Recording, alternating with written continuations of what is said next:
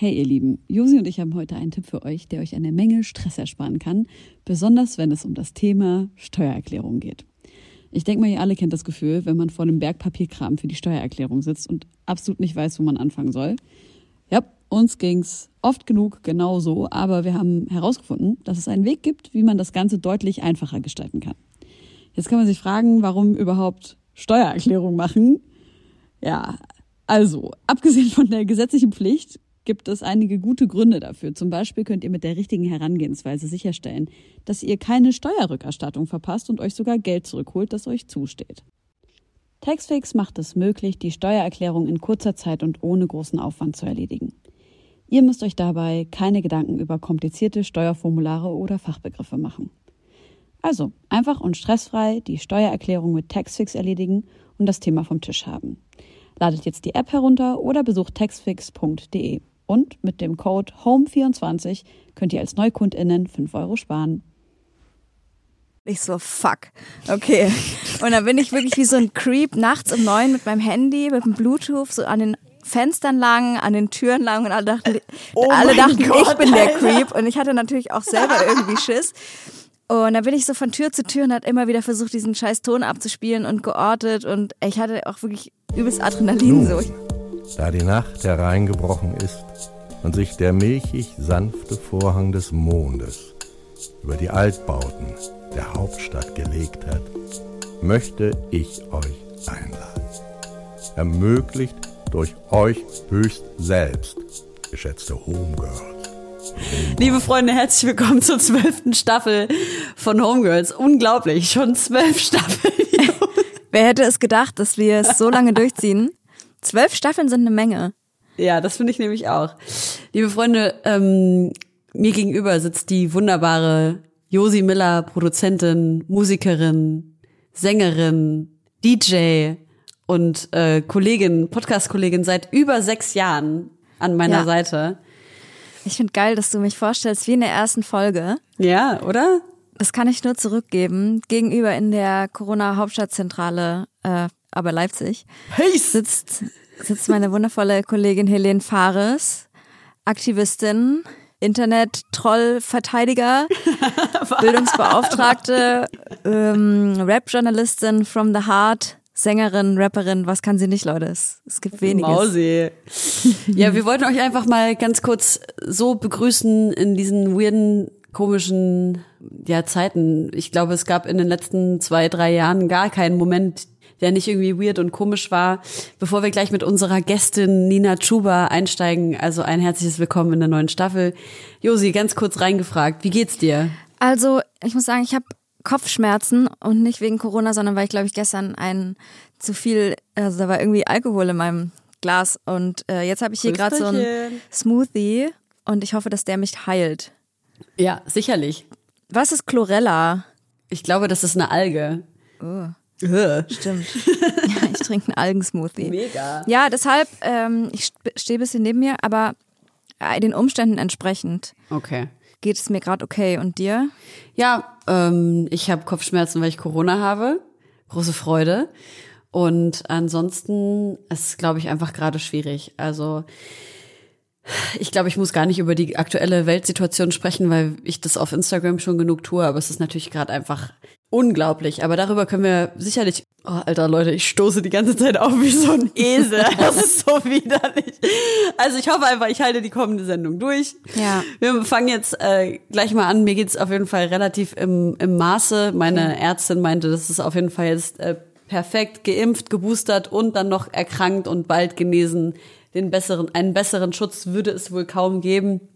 Und deswegen ähm, freue ich mich, das jetzt in ein paar Tagen hinter mich gebracht haben zu können. Und ja. dann freue ich mich ähm, auf ein bisschen mehr angstfrei bewegen, weil ich jetzt weiß, dass es jetzt dieses eine Mal relativ mild verlaufen ist und hoffentlich, falls es nochmal passieren sollte, das genauso verlaufen wird. Ich genau. hoffe. Ich hätte auf jeden Fall während meiner Corona-Zeit äh, keine Sendung aufnehmen können. Ich war einfach so dumm und dusselig im Kopf. Das war wirklich total. Ich bin auch richtig dusselig. Total crazy.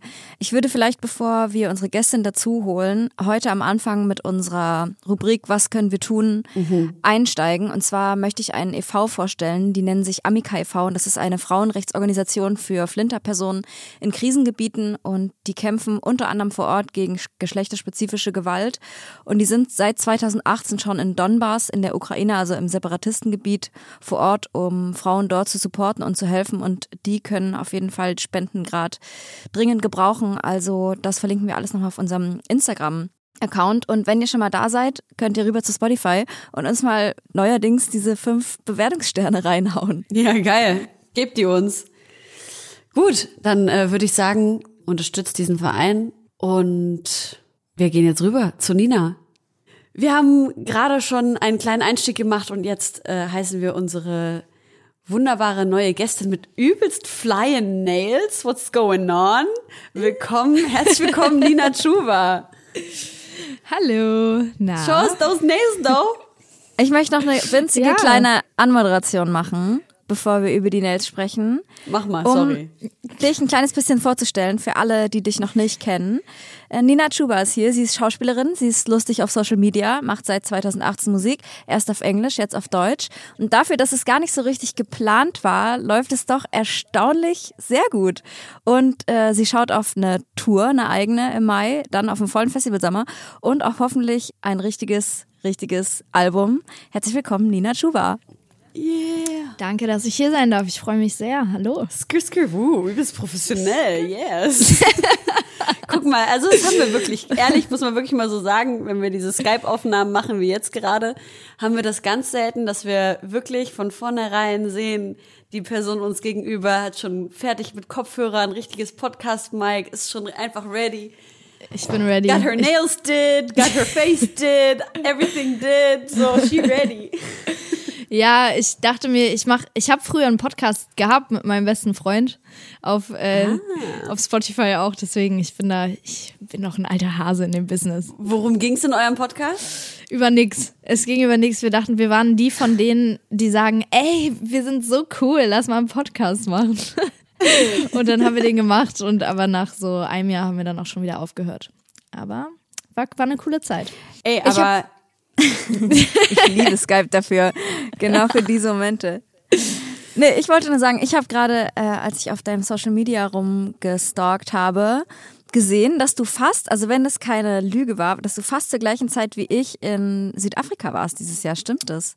Ja, ich war in Kapstadt. Ich auch. Vor drei, vier Wochen oder so. Ja, also ich so vor fünf, sechs, aber ich war auch äh, eine längere Zeit da.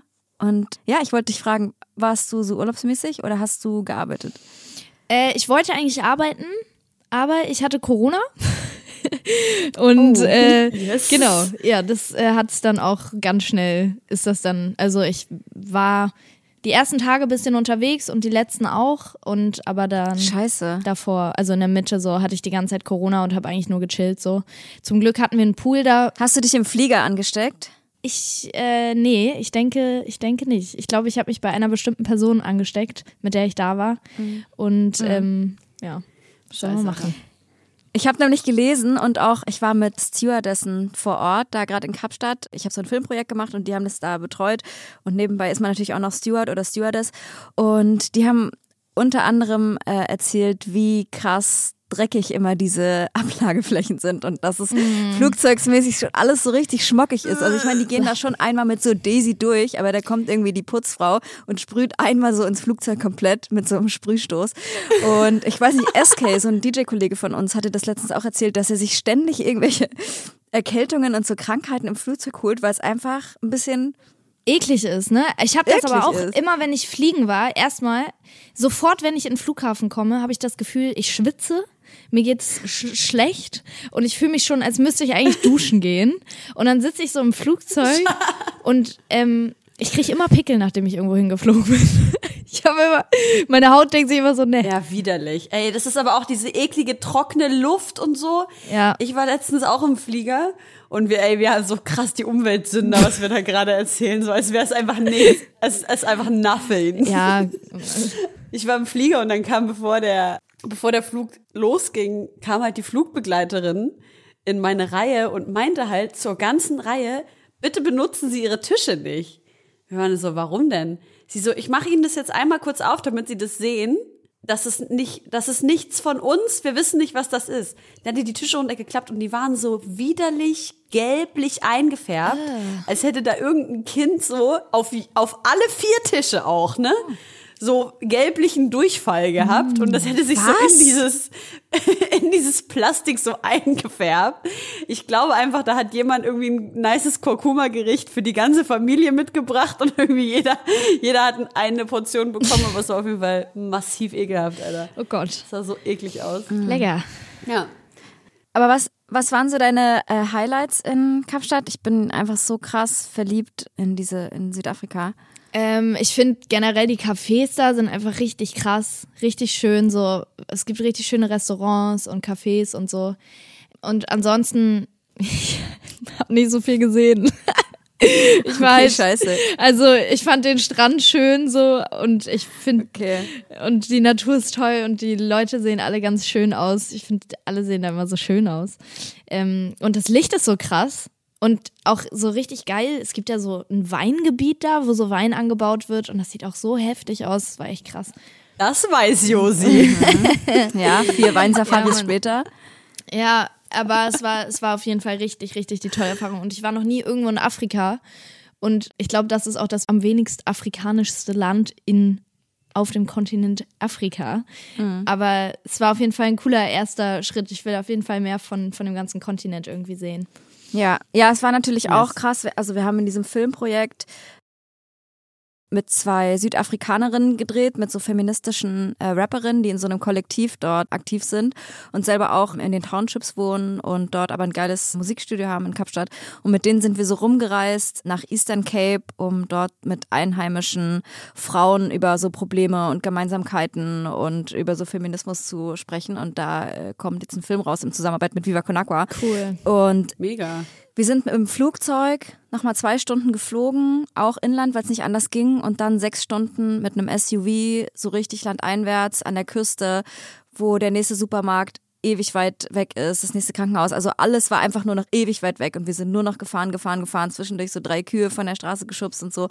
Und irgendwann kommst du dann an an so einem magischen Ort, wo ein Dorf so, so eine touristische also touristisch in Anführungsstrichen, Oase gebaut hat mit, mit acht Hütten und das ganze Dorf betreibt halt diese Unterkunft. Und es ist so geil und schön zu sehen, wie nachhaltig und ökologisch und äh, ressourcenschonend man Tourismus betreiben kann, wenn ja. jetzt die Locals mhm. vor Ort auch supporten.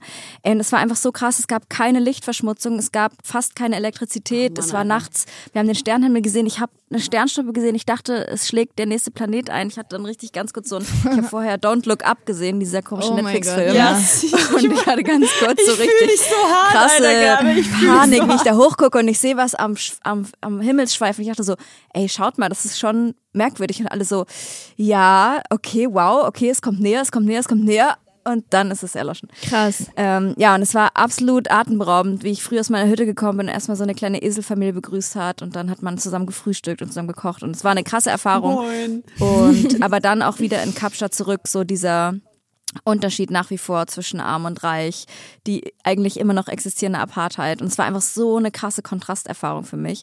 Und ja, ich werde auf jeden Fall berichten, wenn dieser Film rauskommt. Unbedingt. Aber es ist wirklich ein wunderschönes Land mit unheimlich freundlichen, positiven Leuten. Es war voll, voll schön. Ja, und da habe ich gesehen, dass du halt auch gleichzeitig da gewesen sein musst, aber in deiner eingesperrt im, im Airbnb ja. oder so. Ey, Nina, hast du auch diesen Film gesehen, dieses, diesen Don't Look Up? Ja, ich habe den gesehen und irgendwie, der war halt so voll gehypt und so. Ich weiß nicht, ich fand den irgendwie nicht so. Ich fand den irgendwie nicht mhm. so krass. Also ich fand den vollkommen, also das war natürlich so das Stilmittel des Films, aber ich fand den so doll überzogen yes. und mir war der irgendwie zu einfach. Ja, check ich. In dem das Thema, was thematisiert wurde, wurde mir zu einfach aufgedröselt irgendwie. Mhm. Ja. Und zu überspitzt. Ich verstehe, was du meinst. Äh, und ich finde, ich finde, es war so ein typischer Netflix-Film irgendwie. Ohne Netflix jetzt zu haten, so, aber keine Ahnung. Ich hätte mir da irgendwie ein bisschen mehr gewünscht. Keine Ahnung. Also dadurch, dass er halt so gehypt war. Ich verstehe, was du meinst. Ging mir auch so. Check ich auf jeden Fall. Ja. Ey, aber ging es ja. euch danach auch so, dass ihr irgendwie so ein bisschen Frieden mit der Apokalypse geschlossen habt? Ja, ich dachte mir so, ach man. Nee, ich nicht. Hä? So, man wird halt eh nichts mitbekommen, wenn es passiert. Ja, das ist halt die Scheiße, ne? So wie es jetzt gerade läuft, sieht's aus, als ob wir alles übelst mitbekommen und es wird, wird richtig, richtig schlimm und dann sterben wir halt alle. So fühlt es sich für mich gerade ja. an. Ich habe ja immer so ein bisschen, ich, vielleicht ist es auch super naiv, die Einstellung von mir, aber ich habe immer so dieses Grundvertrauen in die Menschheit. Und ich glaube, mhm. dass die Menschheit im Gesamten richtig hart prokrastiniert, so wie jeder Einzelne auch. Und wenn es dann aber zum Punkt kommt, wo was passieren muss, wo wirklich so es kurz vor knapp steht und man das richtig spürt, dann wird irgendwie versucht, was Gutes zu, also das wieder so in den Griff zu bekommen. Aber glaubst du nicht, dass wir so alle Wissenschaftler sagen halt so, das, dies, genau das, was du sagst, genau dieser Punkt ist halt jetzt. Wir hatten auch letztens Luisa Neubauer zu Gast. Sie hat auch, also ne, sie hat auch gesagt, so jetzt oder halt dann, oder es ist halt vorbei dann. Oder halt, oder es ist halt zu spät. Ja, ja, ja, ich weiß. Ich, ich check das ja auch alles und das ist ja auch so. Aber irgendwie, keine Ahnung, bei mir ist immer so ein Funken Hoffnung noch. Ja, ich check das auch. Ich hatte das auch bis gestern. Vielleicht ist das auch ein Schutzmechanismus, so, so, ne, dass, dass man irgendwie trotzdem noch so sein Leben so weiterführen kann, ohne jetzt jeden Tag im, im Weltschmerz unterzugehen. Ergibt ja auch voll Sinn. Ja. Es, ich, ich finde das vor allem so interessant, weil man ja trotzdem, vor allem so als junger Mensch, die wir ja alle sind, wir machen ja alle voll die Zukunftspläne auch. Und ja. wir denken ja jetzt nicht, ah, okay, ich habe jetzt nur noch, keine Ahnung, 20 Jahre, um das easy zu machen, weil in der Zwischenzeit wird vielleicht irgendwas passiert sein, äh, was mir dann nicht die Möglichkeit gibt, noch das und das und das zu tun irgendwie. Ja, voll. Ich habe auch vor zwei, drei Tagen mit einem Kumpel gesprochen, der gesagt hat, ey, Dicker, ich bin so froh, dass ich gerade keine Kinder habe, denen ich diese ganze Scheiße erklären muss. Mhm. Und da hat's mich schon so ein bisschen erschlagen, auch als Person, so die auf jeden Fall in der Zukunft irgendwann mal Kinder haben möchte ich weiß nicht, wie das bei dir oder euch ist. Ja, doch, ist genauso. Es ist natürlich auch eine harte Aussage für alle, die jetzt Kinder haben. Es ist irgendwie leicht, leichter zu sagen, wenn man keine hat. Und ich glaube, es ist auch natürlich leichter zu sagen, man setzt keine in die Welt, von der man eigentlich glaubt, dass die Chancen oder die Zukunft auch düster aussehen kann. Ja. Und ich habe mir darüber auch Gedanken gemacht und ich habe sogar jetzt nicht persönlich, aber ich habe mich schon auch damit beschäftigt, zu sagen, man bekommt keine Kinder genau aus den Gründen. Mhm. Äh, warte, was, was war mein Punkt? Ach ja, genau. Und dann hat aber jemand zu mir gesagt, naja, äh, liebst du dein eigenes Leben? Und dann sage ich ja. Und dann meinte die Person, dann ist es eigentlich immer erstmal ein Zeichen, dass es auch okay ist, Kinder in die Welt zu setzen. Mhm. Was für ein Argument auch immer das ist. Aber ich habe das irgendwie nachvollziehen können. Ja. Wie ist bei dir, Nina? Also ich sehe das genauso. Ich, ich sehe das genauso so. Mein Leben ist gerade komplett lebenswert. Und selbst wenn jetzt die Welt untergehen würde, dann hätte ich nicht bereut, dass ich auf dieser Welt lebe. Deswegen, ich will unbedingt Kinder haben, irgendwann. Und ja, ich, ich habe nicht so diesen Gedanken im Kopf, so ich will in diese Welt keine Kinder setzen, weil ich finde die Welt noch gerade und hoffentlich auch noch so äh, ein bisschen länger so, so schon nett. Es gibt schon sehr viele nette Seiten. Das stimmt absolut. Ja. Ich weiß auch nicht, war gestern einfach, ich bin normalerweise voll in der Lage, mich so voll abzugrenzen, auch von der Arbeit und von diesem ganzen journalistischen und so. Und habe voll das Gefühl, dass ich das schaffe, mich davon emotional nicht zu krass mitnehmen zu lassen. Mhm. Aber zum ganzen politischen Weltgeschehen in den letzten Wochen ja. kam gestern irgendwie noch so massiv dazu, ähm, dass ich so ganz schlimme Aussichten, was die Klimakrise betrifft, mitgelesen habe. Und dann war ich so, okay, krass, okay. Und dann hatte ich richtig dieses Don't Look Up Gefühl, mhm. wo die am Ende alle so an diesem Esstisch sitzen und einfach nur so ein nettes Gespräch führen und halt einfach nur so drauf warten, bis gerade die Welt untergeht. Und ich dachte mir nur so, na gut, dann ist es halt so. Naja, in Ordnung. Voll. Aber jetzt habe ich hier gleich am Anfang so voll negativ reingeschissen, Leute. Also so ein klassischer Helene-Move einfach. Aber du hast Corona und die Welt ist auch sieht ziemlich düster aus gerade. Deshalb äh, auch dafür natürlich jede Legitimation. Ja. Aber ich wollte euch fragen, weil wir gerade bei Serien und Filmen waren, habt ihr Euphoria geguckt? Uh -uh. Klar. Noch nicht zu Ende leider. Mhm, ich, äh, hatte nicht. bis jetzt irgendwie keine Zeit. Aber ich habe es angefangen und ich, boah, ich lieb's so hart, ey. Könnt so ihr mir mal sagen, worum es geht? Ich sehe immer nur so Euphoria-inspired Make-up-Tutorials. Das gebe ich mir auf jeden Fall. Aber mehr ja. weiß ich auch nicht. Ja, es ist so eine Coming-of-Age-Serie, würde ich sagen. Wo es, wo halt vor allen Dingen irgendwie so Drogen großes Thema sind, Sexualität. Mm, aber das ist halt in so einem so einen Kosmos verpackt, den man so eigentlich noch nie so richtig gesehen hat. Auch durch die, ja. äh, durch die Make-up-Looks, durch die Styles und so. Es ist, sieht so krank aus. Die Serie sieht so krass Voll. aus. So, auch jede Szene ist so heftig gut gefilmt. So die Regie und die Kamera und so, das ist ganz, ganz toll. Und ist es eher viel gut oder eher nicht? Boah, hm, jein. Ich, es ist schon so eine Achterbahnfahrt der Gefühle.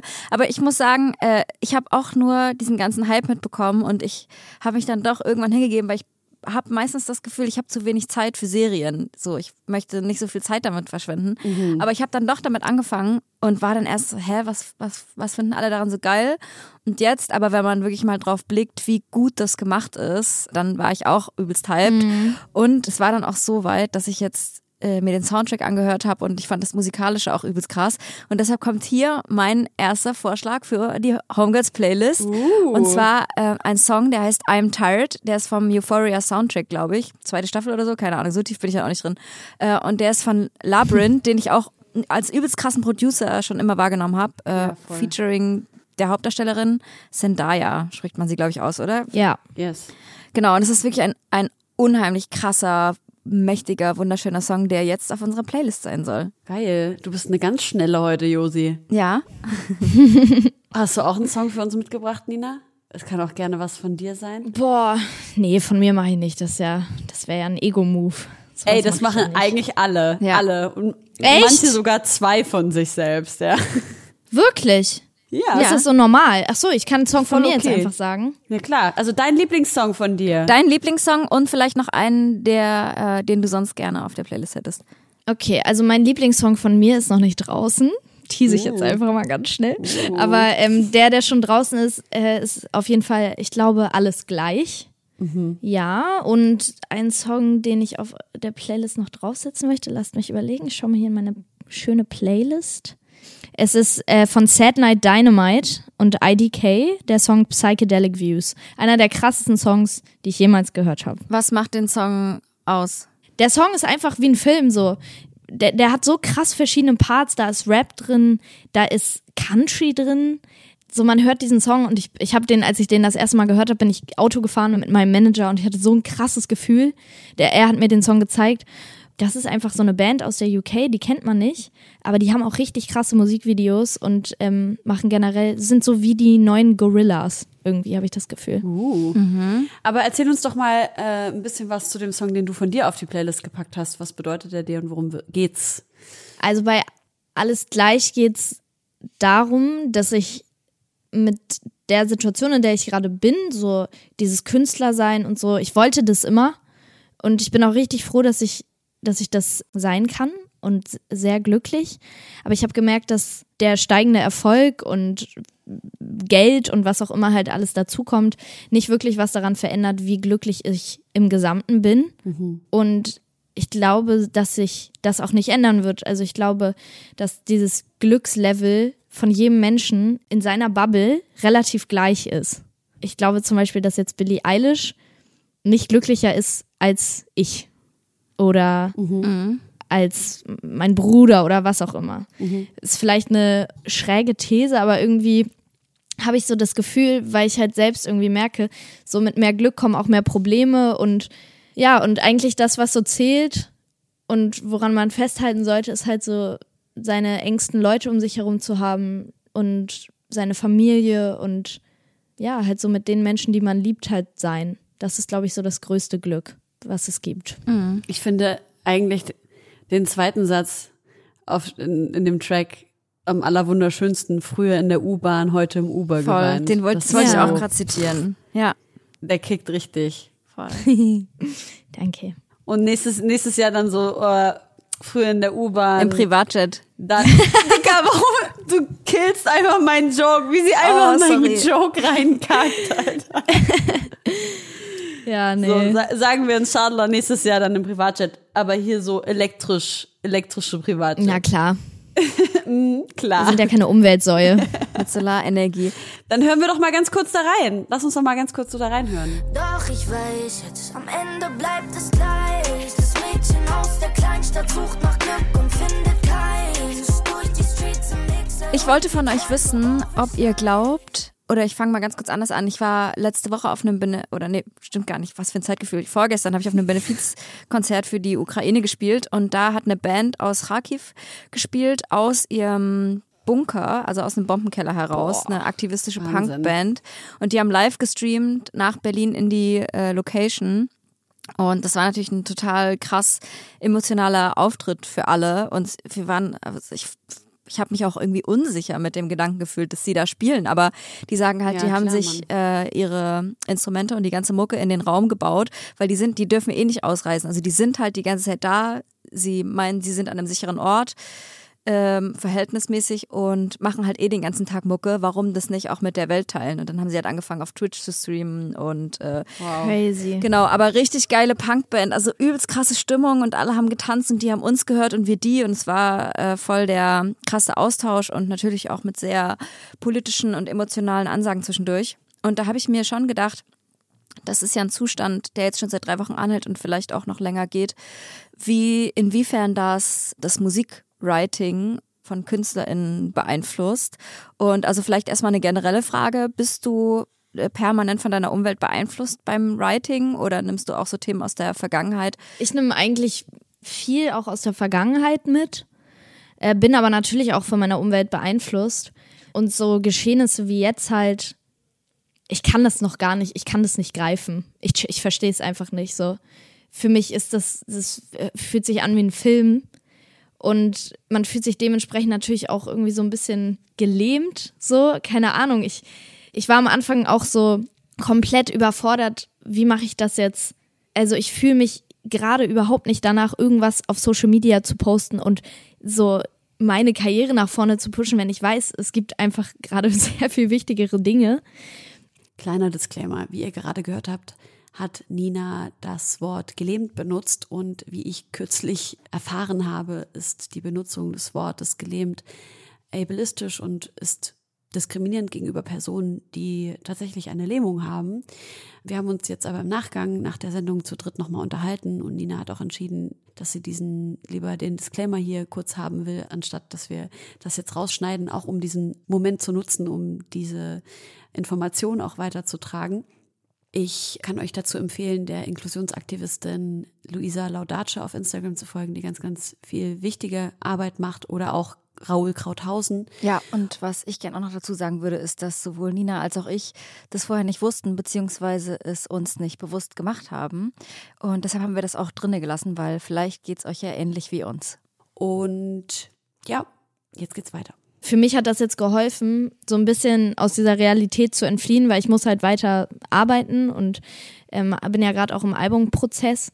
Mir hat das ein bisschen geholfen, dass ich mit meinen Leuten so ein Camp gemacht habe in Sizilien und wir da halt irgendwie einfach uns eine schöne Zeit gemacht haben und, und an weiteren Songs gearbeitet haben. Aber als ich dann auch, als ich nach Kapstadt hier nach Berlin gekommen bin, weil in Kapstadt war das ja auch gar nicht präsent, so dieses Thema, mhm. da dachte ich mir auch so, oh krass, ey, krass. Und ich gucke mir jetzt auch immer News und Dokumentationen und alles, wo, wo man das alles sieht, so das ganze Leid und die, die Menschen, die hierher kommen. Ja, und das ist irgendwie, es ist so sehr lähmend, mhm. würde ich das beschreiben. Ich würde gerne dazu was sagen, weil mich das ein bisschen aufwühlt, dass, dass wenn wir jetzt so aus europäischer Perspektive und vor allem auch aus deutscher Perspektive darauf schauen, wird halt so darüber gesprochen, als wäre das jetzt so ein krasser Ausnahmezustand, der jetzt gerade irgendwie seit, ja, wie wir es eben gerade schon gesagt haben, zwei, drei Wochen herrscht und dass dieses Thema Flucht und dass Menschen hier ankommen, die Schutz suchen und so, dass, dass das sich alles irgendwie so anfühlt, als wäre das irgendwie was ganz Neues. Und ich finde, das ist so ein bisschen auch verletzend, so aus Perspektive einer syrischen Frau. Mm, komplett. Zu sehen, wie viel Ignoranz es eigentlich na, für, für unsere Leute, für meine Leute, aber natürlich auch für, und mit meine Leute meine ich einfach Leute, die aus dem muslimisch geprägten Raum kommen, wie, wie krass ignorant eigentlich unser Schmerz so behandelt wird. Und mal ganz abgesehen davon, dass diese Flucht ja auch jetzt noch andauert, finde ich es irgendwie so, keine Ahnung, ich fühle mich so krass ungesehen. Ich muss ganz ehrlich sagen, ich fühle mich wirklich ganz massiv ungesehen in meinem Schmerz der letzten elf Jahre mhm. und kann das gar nicht so richtig in Worte fassen. Es macht mich wirklich ganz sprachlos, weil es, es, es wirkt auf mich so, als, also die letzten Jahre dachte ich halt einfach immer so, ja, der Mensch ist halt so, er verdrängt das, er drückt das weg, dann lebt er damit, dass da Krieg ist und das wäre in jedem Falle so, aber zu sehen, wie krass jetzt alle auf die Ukraine schauen und wie solidarisch alle auf einmal sind. Und das davor einfach nie der Fall war. Und gleichzeitig auch jetzt gleichzeitig immer noch nicht der Fall ist, eben so, ja. in Bezug auf ähm, Migrationen aus Afghanistan, aus Syrien, Flucht aus Ländern, die muslimisch geprägt sind oder eben auch aus Ländern des afrikanischen Kontinents. Keine Ahnung, ich kann das nicht in Worte fassen. Das macht mich richtig, richtig ehrlich sprachlos und ganz ehrlich wahnsinnig traurig. Mhm. Und gleichzeitig bin natürlich auch ich in dieser privilegierten Position, sagen zu können, ich nehme mich jetzt mal kurz raus und mache jetzt mal irgendwie eine Woche Ruhe und Pause und Urlaub und versuche mir eine gute Zeit zu machen. Aber ich habe irgendwie so das riesengroße Bedürfnis, dass ganz viele Menschen verstehen, mit was für einer krassen Aufgabe Leute leben, in deren Heimat Krieg ist. Und das seit so vielen Jahren. Ja, wollte ich irgendwie nochmal so in den Raum gesagt haben und an alle unsere ZuhörerInnen. Ja, ich kann das total, also ich kann es nicht so fühlen wie du, weil ich diesen Hintergrund nicht habe, aber ich kann es auf jeden Fall nachvollziehen. Und ich habe mich auch so krass gewundert, als sofort, als die ersten Flüchtlinge hier angekommen sind, die wurden ja mit Kusshand aufgenommen, was wunderschön ist, was ja super ist. Aber da habe ich mich sofort an diesen Moment erinnert, als ich weiß nicht, wann das war, aber wo die Diskussion war mit den Kindern aus Syrien, ob die jetzt angenommen werden können oder nicht. Und das waren irgendwie so ein Ding von so 20 Kindern oder so. Und es war damals eine riesengroße Diskussion, weil anscheinend nicht so viel Platz in Deutschland ist, wo ich mir so dachte, boah, krass, was für ein heftiger Widerspruch hier gerade ist.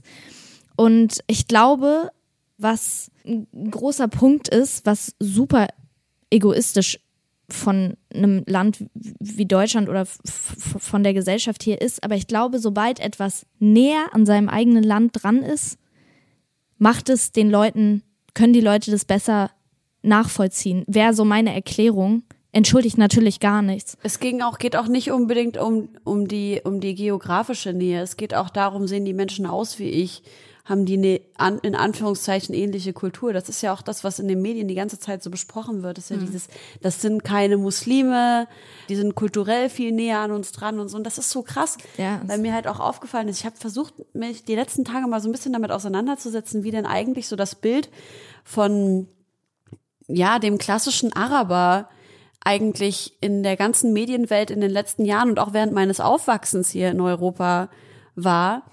Und es ist halt echt so krass, dass, also wenn ich jetzt mal so an so Disney-Filme zurückdenke oder generell irgendwie Cartoons, der Araber war irgendwie immer so ein Barbar, war irgendwie immer so ein, oder wie Aladdin halt so ein kleiner Dieb, der halt so ein bisschen, ne, geschnitten ist. Der Vater war irgendwie so ein mieser Patriarch und dann übelst viele Bösewichte und dann immer dieses ganze Rumgezaubere und Hokuspokus und so. Mhm. Und dann, also, und dieses, ach, so Wüstenmenschen und alles war so, also es war nie einfach mal so, ja, das ist halt ein Arzt, der ist halt Araber oder ja, keine Ahnung. Und bis heute mhm. ja. ist es halt so. Und das ist so, das ist so ehrlich und so scheiße schmerzhaft, wie sehr sich solche Sachen einfach auf unsere Gesellschaft abwälzen.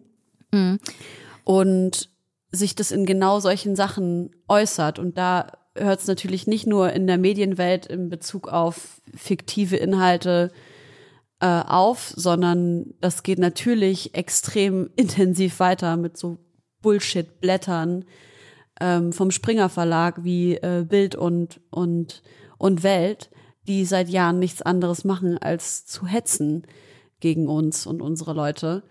Und wie in aller Welt soll man da irgendwie genug Vertrauen haben. Und das Krasseste ist, ich merke das selber. Ich merke es einfach selber in mir, wie mich diese ganze Scheiße beeinflusst hat, diese ganze Manipulation in den letzten 27 äh, Jahren, in denen ich hier lebe. Voll. Das wollte ich auch gerade sagen. Das ist ja so ein Narrativ, was man auch erstmal als das verstehen muss und sich dann auch selber hinterfragen muss. Ah ja, krass, habe ich das selber äh, schon gedacht, schon so gesehen. Ja und äh, sich dessen bewusst zu sein und dann an sich zu arbeiten, um Voll. das auch zu ändern und die Sichtweise. Es ist ähm, krass, was du, was du sagst und stimmt natürlich auch alles. Ich glaube, jetzt in diesem Fall ist es auch, weil wir uns auch selber bedroht fühlen, kommt, glaube ich, auch nochmal dazu, mehr als äh, in vergangenen Jahren. Und das ist wahrscheinlich auch total äh, subjektiv, so eine subjektive Wahrnehmung. Mhm. War jetzt so, so mein Gefühl. Und ich habe mich auch in letzter Zeit oft gefragt, ist jetzt echt sehr, ja, sehr deep, aber wie viel äh, Schmerz und wie viel Nachrichten und so kann auch eine einzelne Person aufnehmen? Also wonach richtet sich unsere Psyche, wo, wofür wir Empathie empfinden und Hilfsbedürftigkeit und wo wir es auch verdrängen oder darüber hinwegsehen und ob so eine Psyche überhaupt dafür gemacht ist, so, so viele schmerzhafte Nachrichten äh, aufzunehmen, weil die, genau diese Dinge, wie du schon sagst, sie passieren ständig auf der ganzen Welt und es gibt so viele Kriege und wonach sortiert unser Gehirn, was können wir verarbeiten und was müssen wir von uns weghalten. Also aus so einer psychologischen. Ja, das hat einfach was mit Resilienz zu tun. Das ist dieses Bild von dem Fass, das das eigentlich ganz gut aufzeichnet, wie resilient ein Mensch ist. Also mhm. das hängt damit zusammen, mit was für einer ähm, Genetik du geboren wurdest. Das hängt damit zusammen, mit was für einem Umfeld du aufgewachsen bist und wie stark du durch deine Erfahrungen oder schwach du durch deine Erfahrungen geworden bist. Damit hängt das zusammen, wie voll dein Fass schon ist und wie viel da mhm. noch reinpasst. Und wenn du eben super wenig Resilienz hast, dann ist dieses Fass halt schon ziemlich krass voll und dann macht schon wenig, dass es überläuft. Mhm. Wenn du super resilient bist, dann ist es relativ leer und du hältst halt super viel aus. Und ich glaube, das ist halt so interessant. Und das beobachte ich vor allem bei Leuten, die zum Beispiel auch ne, aus Palästina kommen und halt so über mehrere Generationen auch so traumatische Geschichten haben von Vertreibung und von ja Ignoranz gegenüber deren ähm, Realitäten und Geschichten, dass ich sehe, dass die halt super zumindest die in meinem Umfeld, super resilient sind, weil die halt einfach gelernt haben in ihrem Leben, mit diesem krassen Stress, mit dieser krassen Unterdrückung und Ignoranz gegenüber ihren Gefühlen und ihren Lebensrealitäten umzugehen.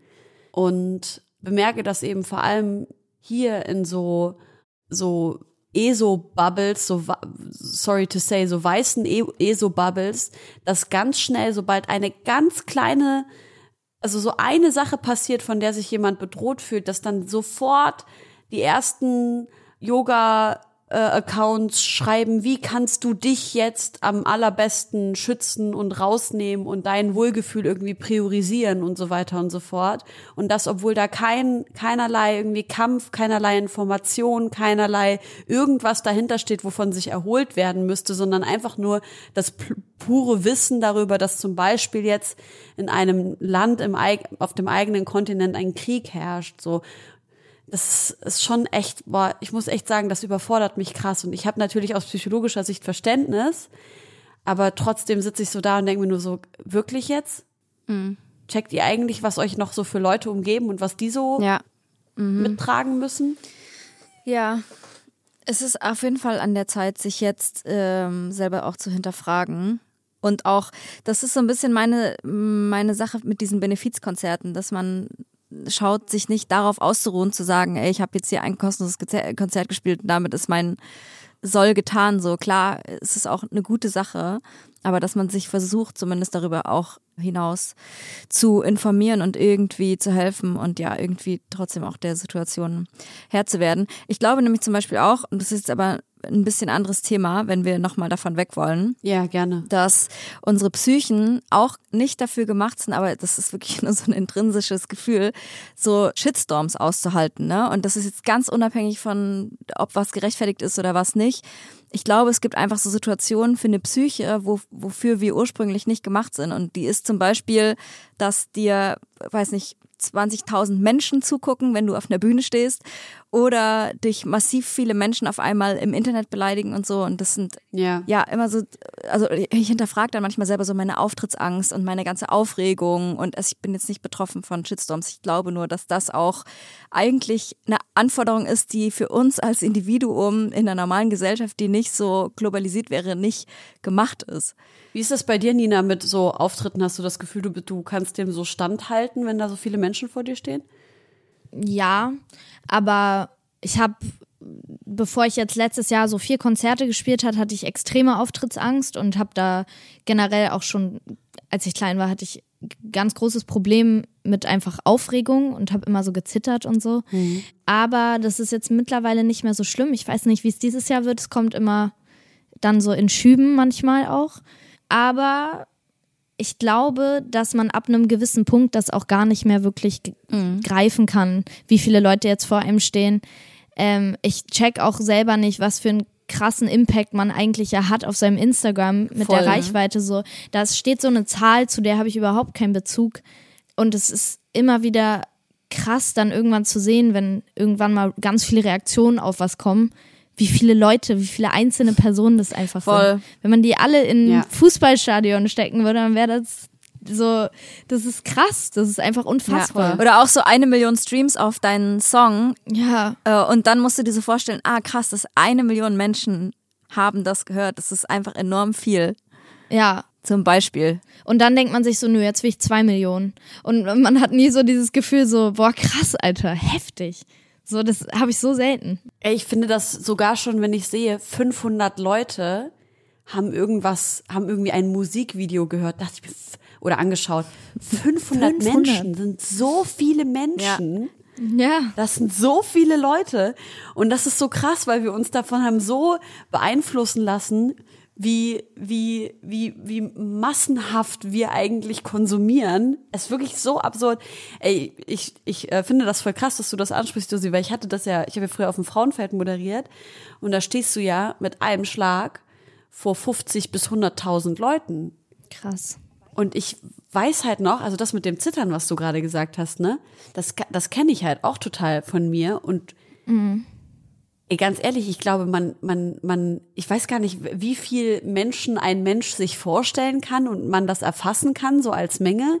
Aber ich habe irgendwie das Gefühl, das hört bei 200 auf. So fühlt es sich zumindest mhm. gerade für mich an. Ja. Und ich bin mir ganz sicher, das hätte für mich keinen Unterschied gemacht, wenn da 5000 Leute gestanden hätten oder eben 50.000 Menschen. Ja. Und das ist halt einfach nur, aber diese, dieser Fakt, dass da die Energie von 50.000 Menschen mit deren Konzentration auf dich fokussiert ja, ist. Unfassbar. Also jetzt mal ganz weg von, ganz weg von der Wissenschaft und allem drum und dran, ne? vielleicht Quantenphysik. Aber jetzt mal ganz ehrlich, die Energie von 50.000 Menschen ist auf deine Hackfresse gerichtet.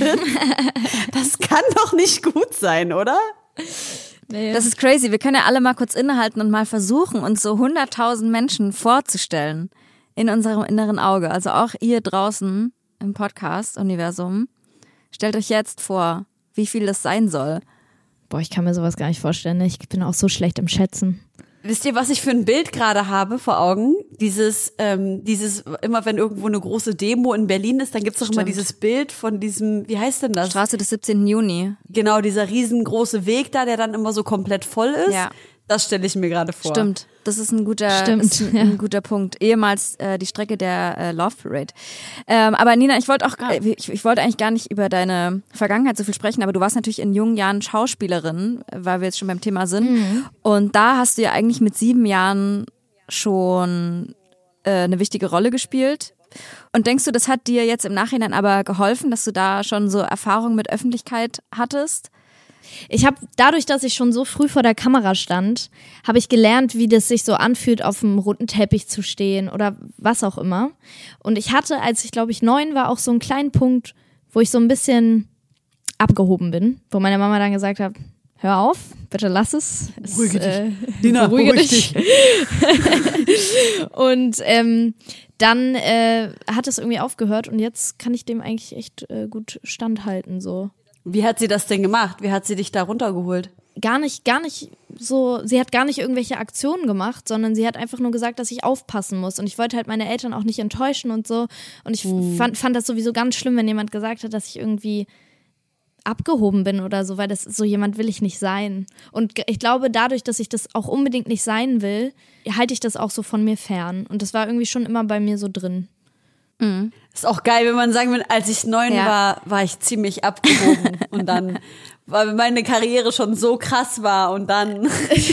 Nein, es war ja gar nicht, es ist ja gar nicht so krass, aber du verlierst ja irgendwann so diese. Klar. Ne, aber du checkst das ja auch als Kind nicht, ja, dass du da eine krasse Serie spielst und so und dann siehst du auf einmal, oh, mich fotografieren Leute, Leute wollen Autogramme, hey, ich bin ja cool. Und dann, äh, ja, dann bist du irgendwann so ein bisschen siehst nicht mehr das als Privileg auch. Alter Josi, was kramst denn du? Man, deine, deine Kopfhörer sind so sausensibel. ähm, ja, ey, aber äh, weil du das gerade fragst, ich hatte ja im Februar Geburtstag und da war ich kegeln, richtig schön einen weggekegelt. Und da wurden mir meine Bluetooth-Kopfhörer geklaut, meine sehr teuren, die ich neu hatte, aus der, aus der Tasche raus. Und es war voll krass, weil ich konnte Hä? dann auf der, auf meiner Handy-App ähm, sehen, wo die sind einen Tag später. Oh. Ja, und ich habe halt gesehen, dass sie in Oberschöneweide liegen, also so 15 Kilometer von mir zu Hause entfernt, weil ich habe erstmal gedacht, ah ja, krass, okay, ich habe die bestimmt zu Hause vergessen, als ich die dann gesucht habe äh, nachts. Und gut, dann ich hatte auch Geburtstag, ne? Und dann habe ich bei Google Maps geschaut, was das für ein Ort ist. Und dann habe ich gedacht, okay, komm, scheiße, ich fahre da jetzt hin. Ich bewaffne mich noch so halb und dann fahre ich da hin und ich hole die mir jetzt zurück. Und es sah aber irgendwie aus, als wäre das so ein Abrisshaus. Mhm. Und dann bin ich ja. da hingefahren, dachte ich, okay, das, das kann ich vielleicht auch mit dem Gespräch lösen. Naja, und auf jeden Fall, als ich dann dort war, habe ich gesehen, das ist in Was so einem... Was ist das für eine Story? Wie kenne ich sie nicht? Oh mein Gott. Ja, und dann bin ich halt da hingefahren, auch alleine abends um neun, weil ich es unbedingt jetzt Warum? wissen wollte. Ich wollte jetzt. Und wenn man, wenn man die mit dem Handy koppelt und ganz nah am Bluetooth ist, an diesen Kopfhörern, dann kann man so einen Signalton abspielen. Und ich wusste, ich muss ja, da jetzt ja. hin, um diesen Ton abzuspielen. Ja, und dann komme ich auf jeden Fall an. Ist natürlich keine Baracke, sondern so ein hochgezogenes, äh, gentrifiziertes Neubauhaus mit so uh. acht Etagen. Und ich so, fuck. Okay. Und dann bin ich wirklich wie so ein Creep nachts um neun mit meinem Handy, mit dem Bluetooth, so an den Fenstern lang, an den Türen lang und alle dachten, oh alle dachten Gott, ich bin der Creep. Und ich hatte natürlich auch selber irgendwie Schiss. Und dann bin ich so von Tür zu Tür und hat immer wieder versucht, diesen scheiß Ton abzuspielen und geortet. Und ich hatte auch wirklich übelst Adrenalin so. Ich war bereit für diese Dinger. Naja, aber so acht Stunden durch acht Etagen. Ja, ich habe seitdem nicht mehr geschlafen Wohnungen. und ich war nur dort. ja, das Ende vom Lied war natürlich, dass, es, dass ich es nicht gefunden habe und nach Hause gefahren bin. Und ja, jetzt habe ich, äh, ich wollte es eigentlich ohne Polizei lösen. Ich sag mal so, wie es ist. Und jetzt habe ich es aber der Polizei gemeldet, weil ich ähm, das Geld von der Versicherung haben will, weil die waren einfach scheiße teuer so. und ich fand die mega geil. Und jetzt habe ich halt diese komischen Billo-Dinger. Ja, aber guck mal, wenn du das bei der Polizei, Dings, die Polizei wird dem eh nicht nachgehen. Nee, genau. So. Es geht nur um die Versicherung. Und deswegen ja. ist es in Ordnung. Ja. In meiner WG wird erstmal ohne Polizei alles gelöst. Deshalb wollte ich das selbstjustizmäßig klären. Natürlich, man klärt immer alles ohne Polizei, solange nicht, ein, also weißt du, wenn man jetzt, wenn jetzt irgendwie eine Person äh, zu Schaden gekommen ist, dann muss man da schon safe drüber ja. nachdenken. Aber jetzt, wenn du sagst, du gefährdest keine Person damit, dass du zur Polizei gehst, ja, meine Fresse. Trotzdem finden wir die Polizei nicht geil. Ey, das ist nur eine Online-Anzeige, ja, das geht ratzfatz, ja. Meinem Kumpel ist neulich genau dasselbe passiert, auch mit seinen Kopfhörern. Oha. Und das war auch irgendwo am Arsch. Und äh, die waren irgendwie vorher in so einem Share-Auto, ne? In so einem, keine Ahnung, mhm. diese Autos, die, ne? Und er hat sie da verloren und der nach ihm hat die seine Kopfhörer mitgenommen. Und er hat die auch gesehen, wo die sind. Und mhm. er ist mhm. da auch hingefahren, aber das war auch in so einem Häuserblock. Und es war aber super nah und er hat dann versucht, diese Autofirma zu kontaktieren, ob die ihm vielleicht die ah. Nummer von seinem Nachgänger ah. geben können. Dürfen die ja aber nicht. Datenschutz. Wegen Datenschutz. Und jetzt äh, sind seine Kopfhörer einfach weg. Was richtig schade ist. Ah, scheiße, die, die Firma hätte ihm doch schreiben können, ja. wenigstens. Was Voll, das ist auch Belasto, weil das, das hat ja immer noch deinen Namen und deine E-Mail-Adresse, ne? Also die könnten ja, schon, ja, wenn die wollten, das auch zurückgeben. Deshalb, wenn das jetzt verloren gegangen wäre und das wäre. Aber geht das wirklich? Ja. Also du, du kannst die Kopfhörer dann aufmachen, genau, die AirPods. Genau, und dann siehst du Name und E-Mail-Adresse. Ich habe die in meinem Handy als ähm, verloren gemeldet. Und das heißt, wenn die so ein, irgendwas bestätigen, dann krieg ich eine Nachricht über den ja. Fund. Oder eine, Ach, krass. Eine, eine SMS. Du kannst sie auch sperren, glaube ich. Und dann gehen die ja, gar nicht mehr. Ja, aber dann kriege ich vielleicht auch den Bluetooth nicht mehr. Irgendwann, ich warte ja nur drauf, dass die bei mir irgendwo langlaufen. Und ich habe mir natürlich alle Szenarien ausgemalt, wie ich die stelle. Das ist doch totaler Bullshit, ey, ganz ehrlich. drauf geschissen, aber weil die waren super neu und ich mochte die halt und ich hasse die, die Dinger, die ich jetzt habe. Ähm, wie ihr vielleicht. Aber ja, es war eine äh, crazy Geschichte. Nina, ich habe noch eine ganz andere Frage. Yes. Wie hast du dich gefühlt, als du das erste Mal einen Song von dir im Radio gehört hast? Das erste Mal einen Song von mir im Radio habe ich mit meinen Eltern zusammen gehört. Das war äh, auf jeden Fall ein sehr schöner Moment und ich war, ich musste weinen, weil ich einfach, oh. ich hätte nie gedacht, dass ich mal irgendwie da hinkomme. Und meine Eltern haben natürlich auch geweint, ist ja ganz Crazy, klar, da wird man emotional. Oh und es war einfach ein schöner Moment, weil an dem gleichen Tag hing auch irgendwie ein Plakat von mir am Hamburger Hauptbahnhof. Als ich noch in Hamburg gelebt habe und so, da war mir einfach, hätte ich, da habe ich damit noch nicht mal an sowas gedacht, dass ich, dass das jemals passieren könnte. Deswegen war das sehr, sehr schön. Geil. Das klingt voll ja. schön. Das ist voll schön. Welcher Song war das?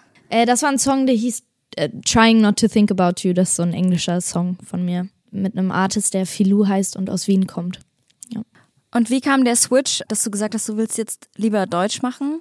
Mm, ich habe vor einiger Zeit, ich kann immer nicht mehr in Zeit reden, weil Corona für mich alle Zeit geschluckt hat, habe ich einen Song aus Spaß geschrieben mit einem Kumpel von mir.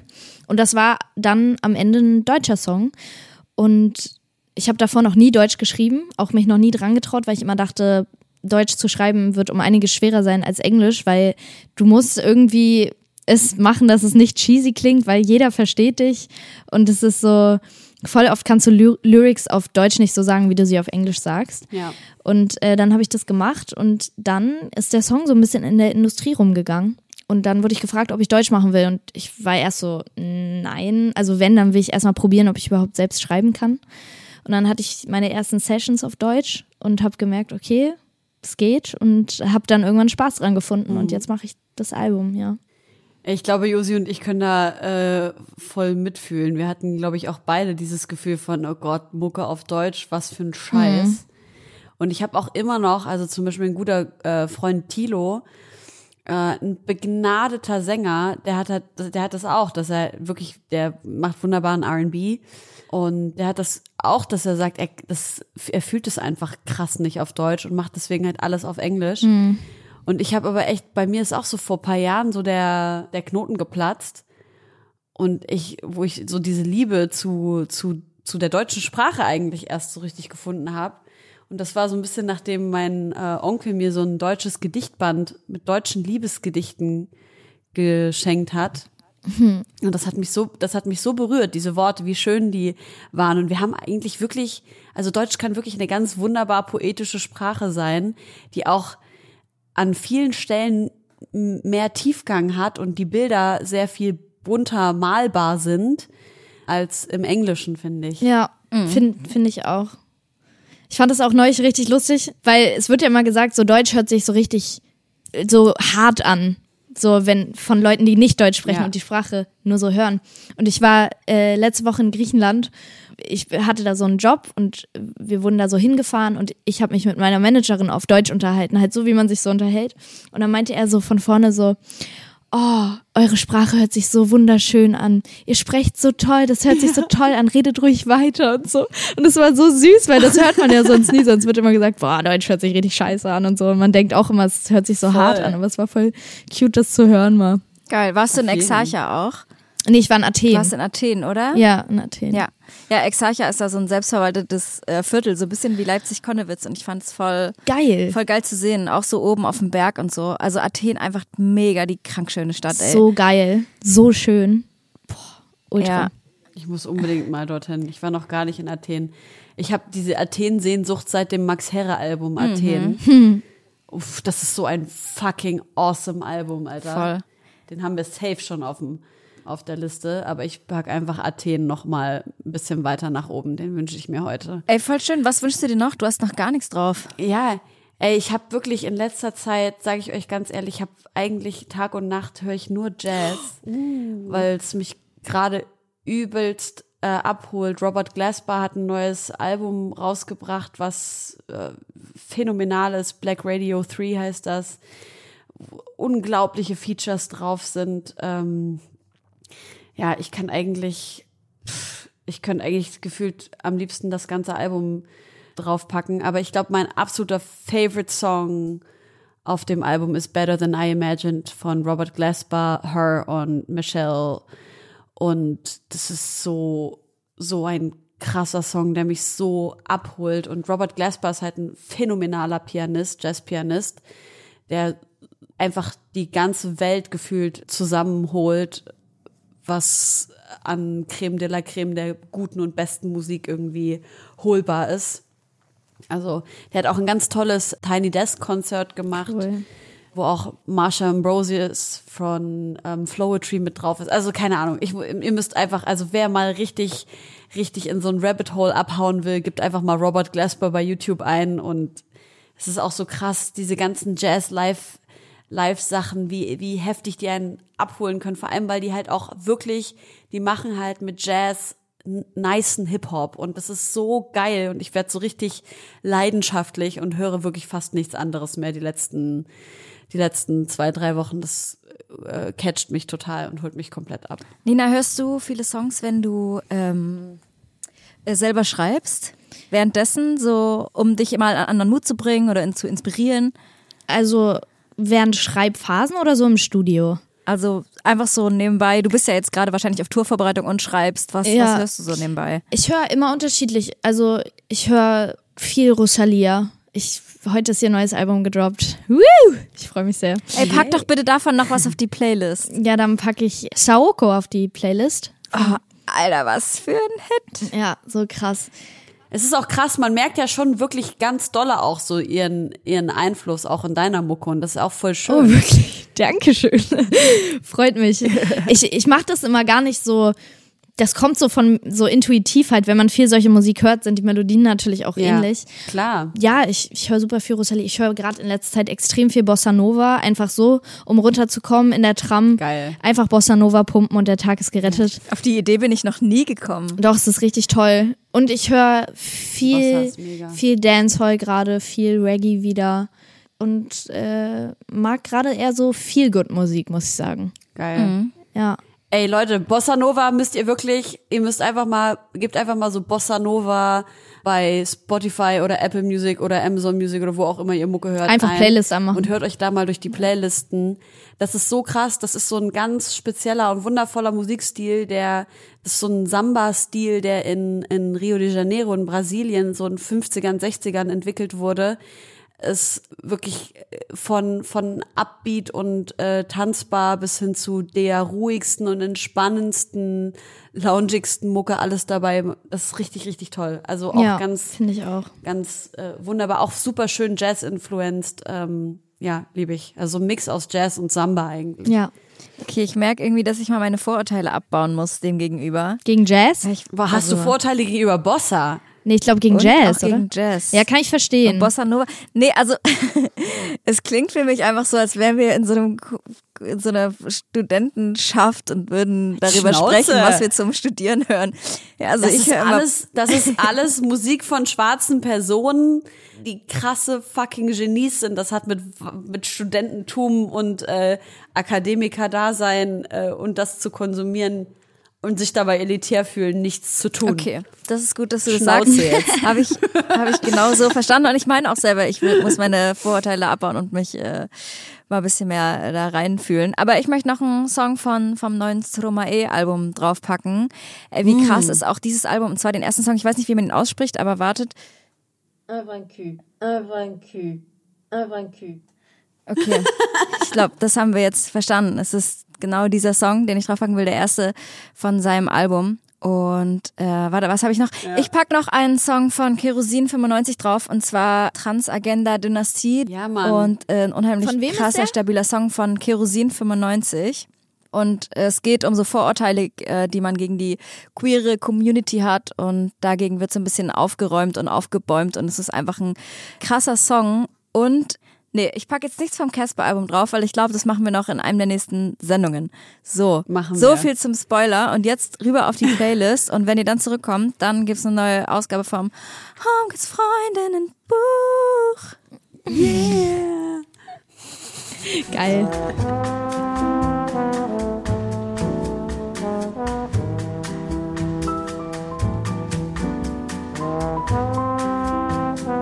Wollen wir eine Runde Freundinnenbuch machen? Yes, wir sind wieder zurück jetzt. Wir, wir ballern uns jetzt das Freundinnenbuch rein. Nina, gib alles. Let's go. Josi, schieß los. Unser großes Freundebuch. Wie würdest du gerne heißen? Kleiner Fun Fact, ich wollte früher mal eine Zeit lang Sonja heißen. ähm, Geil. aber ich, ich würde auch Sonja. gerne, ich würde tatsächlich gerne Lilly heißen. Ich wollte früher immer Lilly heißen, deswegen. Ich würde gerne Lilly heißen. Ja, Immer noch. dein Sternzeichen. Äh, Waage, Wann hast du Geburtstag? am 14. Oktober. Aha. Ich warte immer so ein bisschen drauf. Ich, ich warte auf diesen magischen Moment, wenn jemand mal an dem gleichen Tag Geburtstag hat wie ich. Wann hast du Geburtstag? Ich habe am 6. Ah, okay. Habt ihr Promis, die am gleichen Tag Geburtstag haben wie ihr? Ich glaube, ich habe letztens gelesen, dass, ähm, also es ist so richtig scheiße, ne, weil du gerade Promis gesagt hast, aber ich habe letztens gesehen, dass Putin, glaube ich, einen Tag vor oder nach mir Geburtstag hat. Okay. Und ich war so, Kein Flex. danke an Putins Mutter, dass sie das kurz ausgehalten hat und dann noch, noch einen Tag äh, mich weiterhin verschont hat. Das wäre, habe ich mich auf jeden Fall Scheiße. massiv unwohl gefühlt, mit diesem Hundesohn einen Geburtstag zu teilen, Alter. Ja, ich glaube, äh, Robin Will nee, Robbie Williams hat am gleichen Tag wie ich und ich glaube Steven Gätchen auch. Googelt das mal. Das Ja. ist, ich Okay, finde das. googeln wir das das jetzt mal schnell. Ich kenne keinen der Namen. cool. Nice. Hast du gegoogelt, Nina? Neben Moore. Ach so, neben Moore haben am die nee, der heißt nicht neben Moore. Da steht neben Moore haben am 14. Ich dachte, der heißt Nieben Ah. mit. Ähm, ke- keine Namen, die man nennen kann. Also vielleicht bin ich auch nicht wirklich gebildet in diesen Sachen, aber Also bei mir ist irgendwie auch echt nichts Spannendes zu finden. Warum gibt es dafür keine geile, irgendwie ähm, hier Galerie Arschgeweih auf Instagram oder so? Die sollen sich mal damit beschäftigen, bitte. Das stimmt. Weiter in der Fragerunde. Äh, dein Lieblingsessen? Pfarr. Pfarr. Ey, Alter, bei Lieblingsessen verhalten sich die meisten Menschen so, als wär's so, jetzt musst du jetzt deine Henkersmahlzeit Ja, es ist halt so schwer, weil ich liebe halt Essen und ich liebe alles, aber ich muss sagen, Pfarr ist so wirklich das Geilste. So Pfarr oder Rahmen. Fühl ich. Ja. Fühl ich. Dein Lieblingsort? Zu Hause. Also immer da, wo auch meine Lieblingsmenschen sind. Muss, also es gibt keinen bestimmten Ort. Ich würde gerne aufhören mit. Prokrastinieren würde ich es gerne lassen. Nervt mich selber, aber ich schaffe es irgendwie schon seit der Schulzeit nicht, das zu ändern. Mit nicht Leuten auf WhatsApp antworten. Also ich habe so viele offene Chats, das ist nicht mehr normal. Das ist eine Frechheit. Und ich habe sehr viele Leute in meinem Leben schon damit enttäuscht. Deswegen sollte ich das mal äh, lassen und daran arbeiten. Das fühle ich. Ich bin dankbar für. Alles. Ich bin richtig dankbar für alles, was, was in meinem Leben gerade ist. Mein Team, meine Familie, meine Freunde, die mich bei allem unterstützen. Ich bin aber auch dankbar, dass ich in mich selber vertraue und deswegen den Weg gehe, den, den ich gerade gehe. Mega. Und ja, dafür bin ich sehr dankbar. Digga, das ist so schön. Ja. Das ist wunderschön. Bestes Tier der Welt. Boah, es gibt so viele nice Tiere. Das ist eine richtig schwere Frage. Oh, das beste Tier der Welt. Also ich setze mich ja sehr viel mit Tieren auseinander, weil ich ja auch in sehr vielen Menschen Tiere sehe. Lol. Wie meinst du das? Also ich sehe viele Menschen als Tiere und ich, ich weiß nicht, ich sehe auch Menschen teilweise als Gegenstände oder als Pflanzen. Was bin ich? ich muss die komplett, ich kann dich nicht in 2D sehen. Ich muss das dreidimensional aufnehmen. Aber zum Beispiel meine Managerin ist eine Haselnuss oder mein anderer Manager ist ähm, ein Affe, aber auf Fotos ist er eine Olive. So, das kann ich ganz gut einordnen. Aber ich glaube, mein, Perf also mein Lieblingstier ist ein Ich bin sehr verwirrt gerade. ja, Was? ja, ja, das ist so ein Ding von mir. Das mache ich schon immer. Aber ist es wie, wenn Leute äh, bestimmte Farben mit Zahlen verbinden? Also ist das so eine. Ja, ich glaube, Ja. das ist sowas. Also ich, ich mache das schon immer. Na gut. Also ich glaube, mein Lieblingstier oder das beste Tier, das beste Tier finde ich auch richtig geil, ähm, ist für mich ein Kaninchen. Ich liebe Kaninchen. Keiner hat was gegen Kaninchen. Die sind toll. Und süß und flauschig. True. Ich finde aber auch Haie sind ganz weit oben bei mir, weil Haie sind ja eigentlich gar nicht so gemein, wie die Menschheit sie darstellt. Und ich finde, Haie sind schon richtig coole Tiere. Und interessant. Ich gucke mir gerne Hai-Dokus an. Wir haben zu Hause auch gerade so ein Ding am Laufen. Ich glaube, das ist so ein Twitter Baumarkt-Gag, dass man alles so in Hamstern aufrechnet, weil ein Hamster im Baumarkt halt fünf Euro kostet und wir jetzt immer alles in Hamster umrechnen. So traurig. Und es ist so krass. Ey, wirklich, mein, mein Freund, der hat eigentlich jetzt, ja, der findet Tiere schon okay, aber der hatte nie den Wunsch, ein Zuhause zu haben. Und nur weil er so broke ist und dachte, fünf Euro kann er sich leisten, als wir letztens im Baumarkt waren, war er einfach so, jetzt kaufe ich mir einen Hamster. Und ich so, hä, was, was? ist das für ne, Einfach weil der so Bitte günstig nicht. ist. Und das ist einfach so ein, ja, so ein kranker Grund, dass ein Hamster so viel wie ein Döner kostet. Naja. Ja. Alter. Dabei kann man den gar nicht mehr so lange essen. Ja. In fünf Jahren bin ich. Richtiger Dad-Joke. Richtiger Dad-Joke. Was ist da gerade passiert? Das ist mein Corona. Das ist Corona. Ja, deshalb, Corona ich habe das auch einfach überhört. Wir, wir hören darüber hinweg. Ich habe einfach nur nett Ja gesagt. Übrigens stramm, stramme Vegetarierin hin zu Veganerin. Ja, ich bin fast vegan. Oh, Wollte ich nur mal kurz gesagt Congratulations. Haben. Welcome to my team. Nein, ich wollte nur, ich wollte nur noch mal ganz kurz verdeutlichen, dass ja okay. Ignoriert mich einfach, mach weiter. In fünf Jahren bin ich hoffentlich noch glücklich und ähm, natürlich auch erfolgreich as fuck, ist ja ganz klar. Ja. Wünschen wir dir auch. Danke. Aber ich weiß nicht, läuft ja schon übelst geil. Also irgendwann ist ja auch die Frage, wo will man noch hin und wie. Reicht jetzt auch. nein, nein, nein, das, das meine ich gar nicht. Ich glaube nur, es gibt so einen Grad an, Erf an Erfolg, wo, wie du genau schon sagst, wo man nicht mehr glücklicher wird. Und ich glaube, wenn man da einen guten Grad findet, womit man zufrieden sein kann, das wünsche ich mir zumindest. Ja, ich glaube, wenn du so richtig erfolgreich bist und so alles geschafft hast, so zumindest so im deutschen Kosmos, dann geht es einfach nur noch downhill.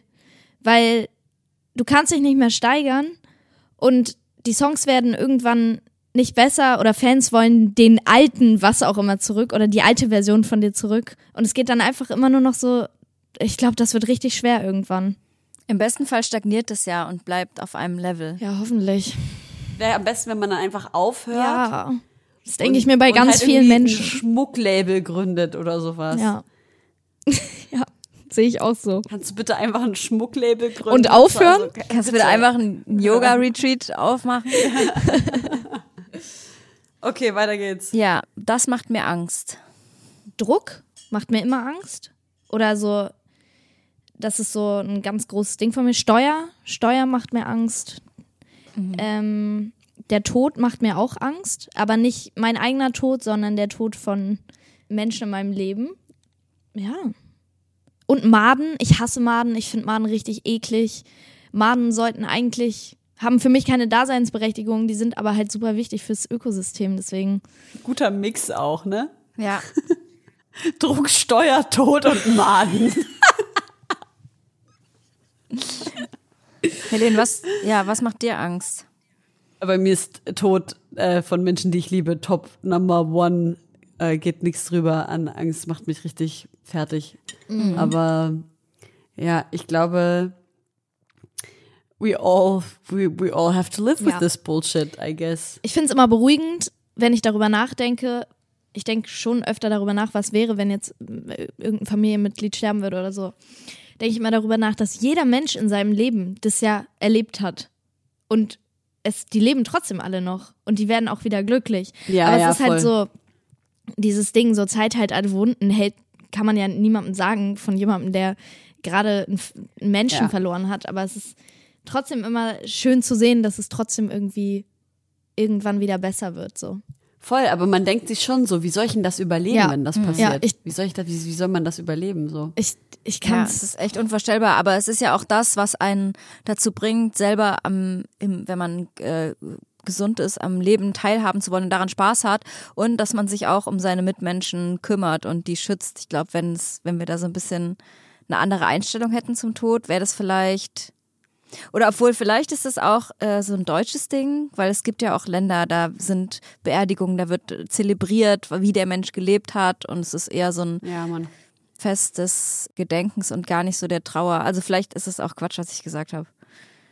Ich weiß es nicht. Also ich habe da ehrlicherweise mal äh, länger drüber nachgedacht und auch so in die Richtung recherchiert, weil ich dachte, das wäre doch mal ein guter, guter Stoff für einen Film.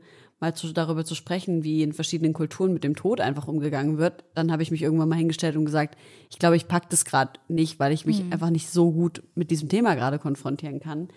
Aber ja, wir, ich meine, wir verhalten uns ja auch so, und das, das kann ich auch aus meiner eigenen Kultur sagen, bis der Tod kommt, benehmen wir uns so, dass der Tod nicht Teil des Lebens ist. So. Und ich glaube, wenn man das, wenn man das einfach mal ändern würde und der Tod und die Toten wirklich Teil unseres Alltags werden würden, dann, dann wäre das, glaube ich, was ganz anderes. Bei uns zum Beispiel super krass, also zwei Sachen. Nummer eins, jetzt dadurch, dass in Syrien halt so lange Krieg ist, ist bei uns ganz klar Tod super krass Alltag geworden, weil man einfach die ganze Zeit hört, dass irgendjemand stirbt, so. Und es ist einfach normal, was völlig absurd ja. ist. Das ist die eine Sache. Und die andere Sache, auch im Zuge meiner Recherche, habe ich mit einem alten Familienfreund gesprochen, der mir davon erzählt hat, dass seine Großmütter auch noch Jahre nach dem Tod einer Person halt noch Klagelieder gesungen haben, um die Person, wenn sie halt an sie gedacht haben. Jetzt zum Beispiel beim Kochen und dann schält sie halt Kartoffeln, dann denkt sie irgendwie an ihren verstorbenen Bruder oder irgendwie so und dann wird dann halt ein Klagelied gesungen und das irgendwie betrauert und dann geht's aber auch irgendwie weiter, so dass das nicht so in sich reingefressen wird. Das habe ich, das fand ich schon schön den Gedanken irgendwie. Ja, voll schön. Mhm.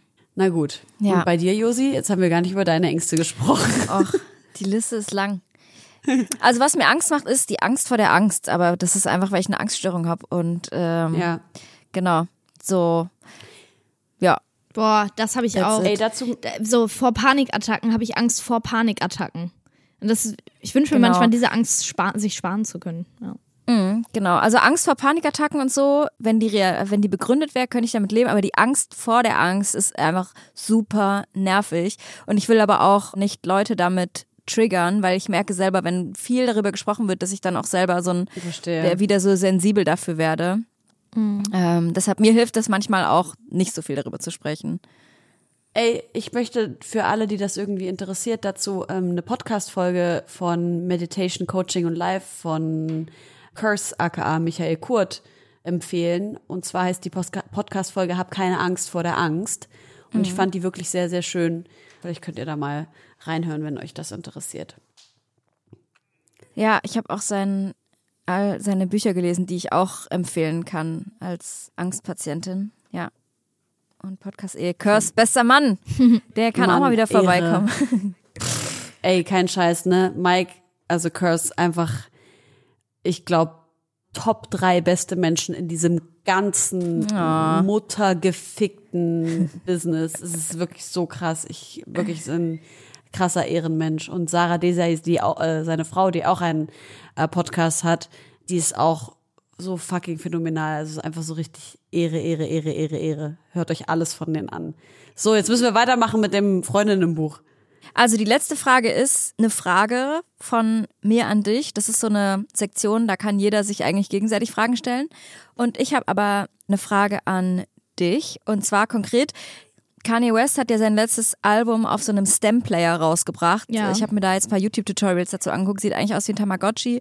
Man kann über Fingerregler sich so ein bisschen seinen eigenen Sound zusammenschieben. Man kann mal nur die Instrumentale hören, mal nur die Vocals.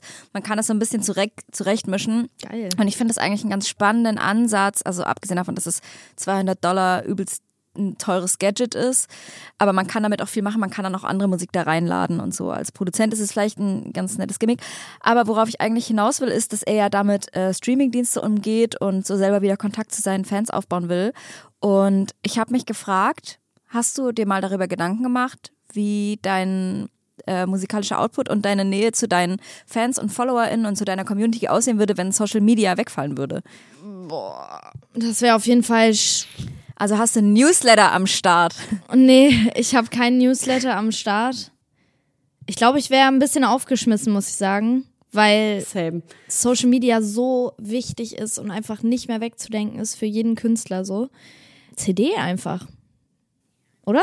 Mhm. Jawohl. Einfach mal wieder eine schöne CD machen. Aber ey, das ist halt wirklich so krass, ne? Dieses, ne, wir bräuchten eigentlich alle die ganzen E-Mail-Listen von all unseren FollowerInnen, dass wenn wir ja. wirklich mal rausfallen auf, aus Instagram, dass wir die irgendwie kontaktieren können. Das ist ja wirklich absurd, Alter. Das ist so krass. Ich habe neulich einen Film geguckt, der heißt Yesterday. Kennt ihr den? Nee. Das ist so ein geiler Film. Es geht um so einen Sänger, der irgendwie super unerfolgreich ist und überlegt halt quasi so Schluss zu machen mit der Musik. Er ist auch schon 30 und so und es hat immer noch nichts gebracht. Und dann fährt er irgendwann bei einem Gewitter Fahrrad und es geht so ein Blitz auf die Welt, schlägt so ein. Und nach diesem Geschehen gibt es die Beatles nicht mehr und Oasis nicht mehr. Und ihm fällt das aber auf, nachdem er mit seinen Freunden so darüber redet und dann irgendwie schenken die ihm so eine Gitarre, weil er so einen Unfall hat und dann spielt er so Yesterday von The Beatles. Und die sind so, oh, was für ein geiler Song, so krass.